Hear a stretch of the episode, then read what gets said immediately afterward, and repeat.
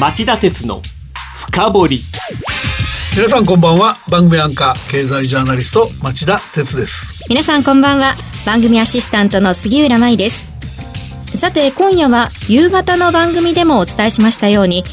ついに貿易と安全保障の火薬庫になったファーウェイ問題と題してお送りします。あの僕ずいぶん前からこの会社気になってたんですよね、ええ。あの漢字でですねこの会社花のための技術って書くんですよ、はい。この花は中華人民共和国の花ですからね。ええ。で11年前にですね後にソフトバンクに買収された e モバイルっていう会社がファーウェイ製の超小型で廉価の基地局を採用することで格安料金を実現しそれを武器に新規参入しようとしてるみたいな記事書いててですね、ええ。当時から気になってしょうがなかったんです。11年前ですか、はい。町田さんが気になった理由というのは何だったんですか？あのね真相今だやぶの中なんですけど、い。ファーウェイっていう会社は当時から中国のナショナリズムを想起させる社名だけじゃなくて創業者が中国人民解放軍の出身だとか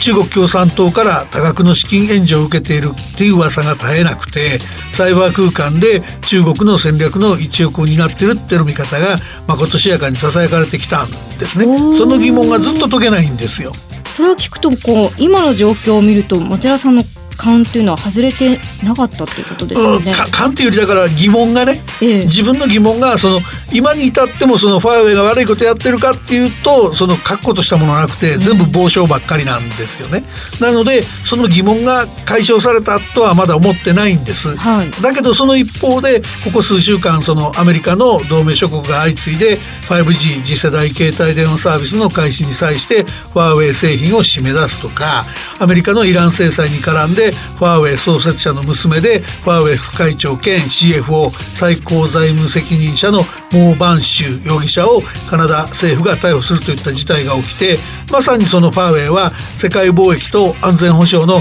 火薬庫になってしまっちゃった感があるじゃないですか。はいなので、えー今夜の町田鉄の深掘りはファーウェイの何がそれほど脅威だって言われているのかアメリカやその同盟国は何を考えているのか日本政府や日本企業我々日本人は何に注意すべきなのかそんなことをちょっと冷静に考えてみたいなと思ったんです。はい、ぜひお願いします。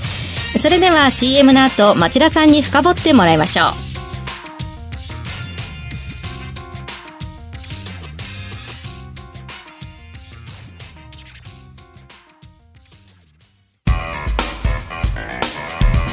今日の深掘今回の騒ぎの発端はアメリカの要請を受けカナダ政府がファーウェイ幹部を逮捕したということでした。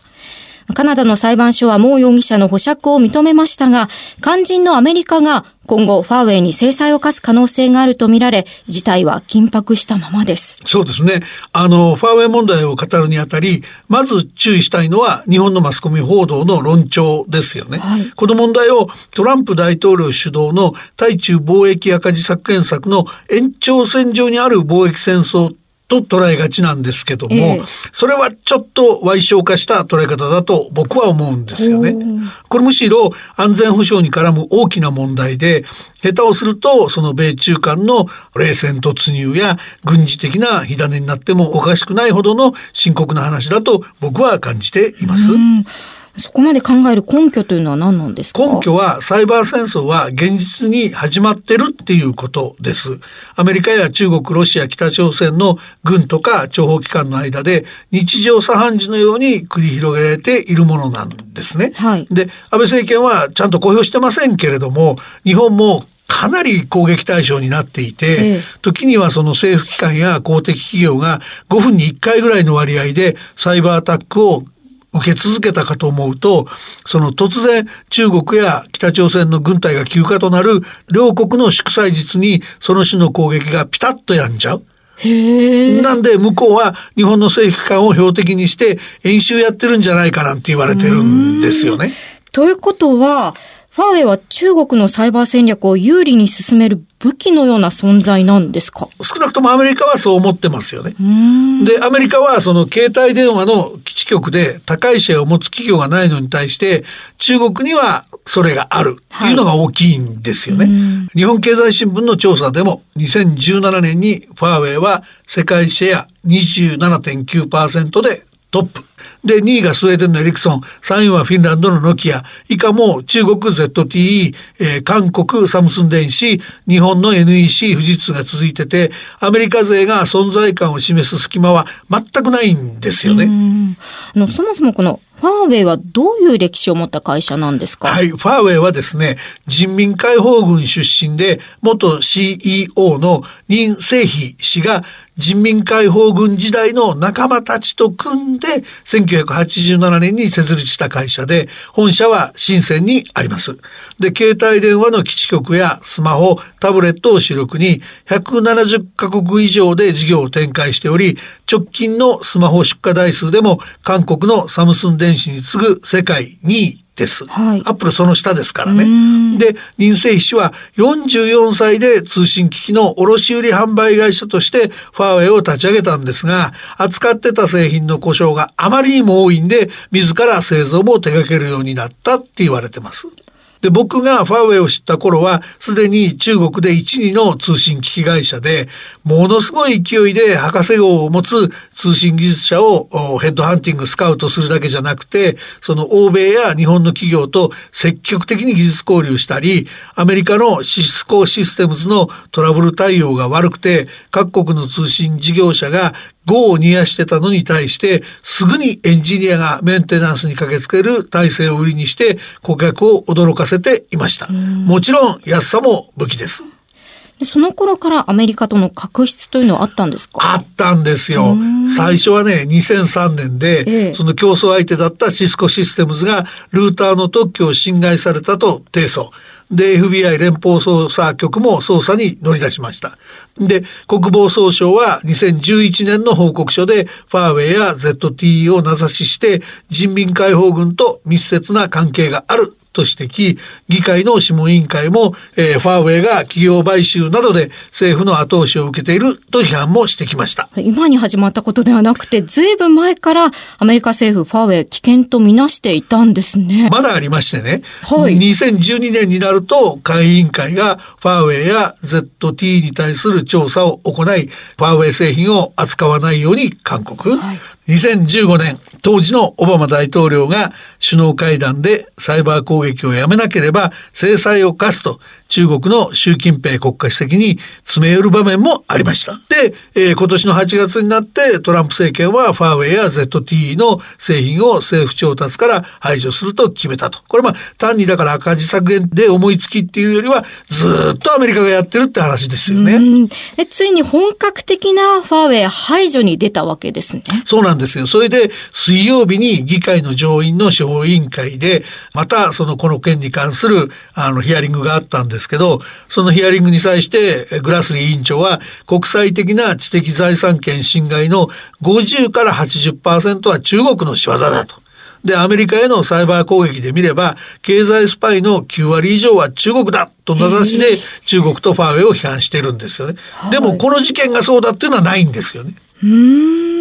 こう聞いてますと、町田さん、ここまでアメリカがファーウェイを目の敵としているのは、何かもっと大きな理由があるんじゃないですか？そ、そこなんだと僕も思います。っていうのはですね、ええ、あの、 GAFA、グーグル、アップル、フェイスブック、アマゾンですね、え、ああいうその IT 企業の隆盛とか、各種の動画、音楽配信などでのそのアメリカ企業のあの優勢ってすごいんだけども、うん、だけど急速にここへ来て、アリババとかテンセントとかいった中国勢が台頭してきてるでしょ？はい、で、そんな中でですね、次世代 5G の国内ネットワーク整備で、アメリカは中国にものすごく出遅れてるんですよ。ということはですよ、中国勢が中国国内の 5G ネットワークを使ってサービス開発で先行して、アメリカ勢が太刀打ちできなくなっちゃう恐れがあるでしょ。はい、で、その新サービスの中には、AI 人工知能だったり自動運転だったりライドシェアドローンクラウドなんかも全部入ってくるはずで、これってアメリカの産業競争力がガタッと落ちることになりかねないじゃないですか。確かに。まあ、次世代の先端分野全体の覇権争いが影を落としているんですね。加えて安全保障軍事面の懸念もあるっていうことですね。はい。世界各国はどういった反応をしていますか？あの、何度か取り上げてきたんですけども、オーストラリア、ニュージーランド両政府とイギリスの大手通信事業者、ブリティッシュテレコムがアメリカに同調、この夏以降 5G で中国製品を締め出す方針を次々に打ち出してます。はい。そして夕方の番組でもお伝えしましたが、日本の携帯電話各社は政府のガイドラインに沿って 5G で中国製品を使わない方針を打ち出しました。うん。あのね、これはこれでいいと思うんです。ええ。っていうのは現実に中国からのサイバー攻撃が後を絶たない上中国企業は国内法で中国政府の求める情報を提供しなければならないっていうふうに定められている立場にありますから、え、でさらにその専門家の中にですねファーウェイ製品には使用書にないポート通信の入り口が見つかった例があって要人がどこで誰とやり取りしているのか特定できるし、うん、その組織のネットワーク上を流れるあらゆる重要情報を不正に取得できるって懸念している人もいるんですよね、はい、なので日本企業としては日本政府のガイドラインに従わないっていう選択肢はないんだろうと僕も思います、うん、この政府のガイドラインに従っていれば日本は万全と言えますか？いやそこが不安が残る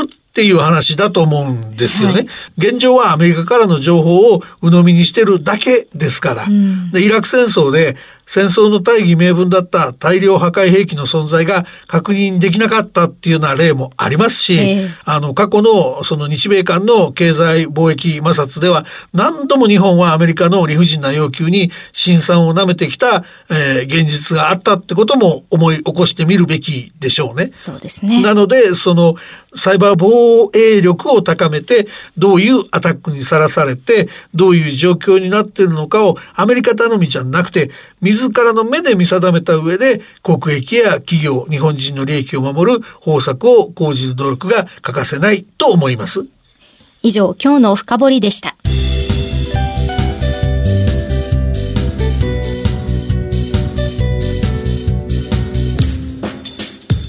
町田鉄の深掘り。今夜はついに貿易と安全保障の火薬庫になったファーウェイ問題と題してお送りしました番組への感想質問などありましたらラジオ日経ホームページ内の番組宛てメール送信フォームからメールでお送りください。またこの番組はオンエアから1週間以内ならラジコのタイムフリー機能でお聞きいただけます。詳しくは番組ホームページをご覧ください。番組を聞きのあなた来週も徹底的に深掘ります。それではまた来週。さようなら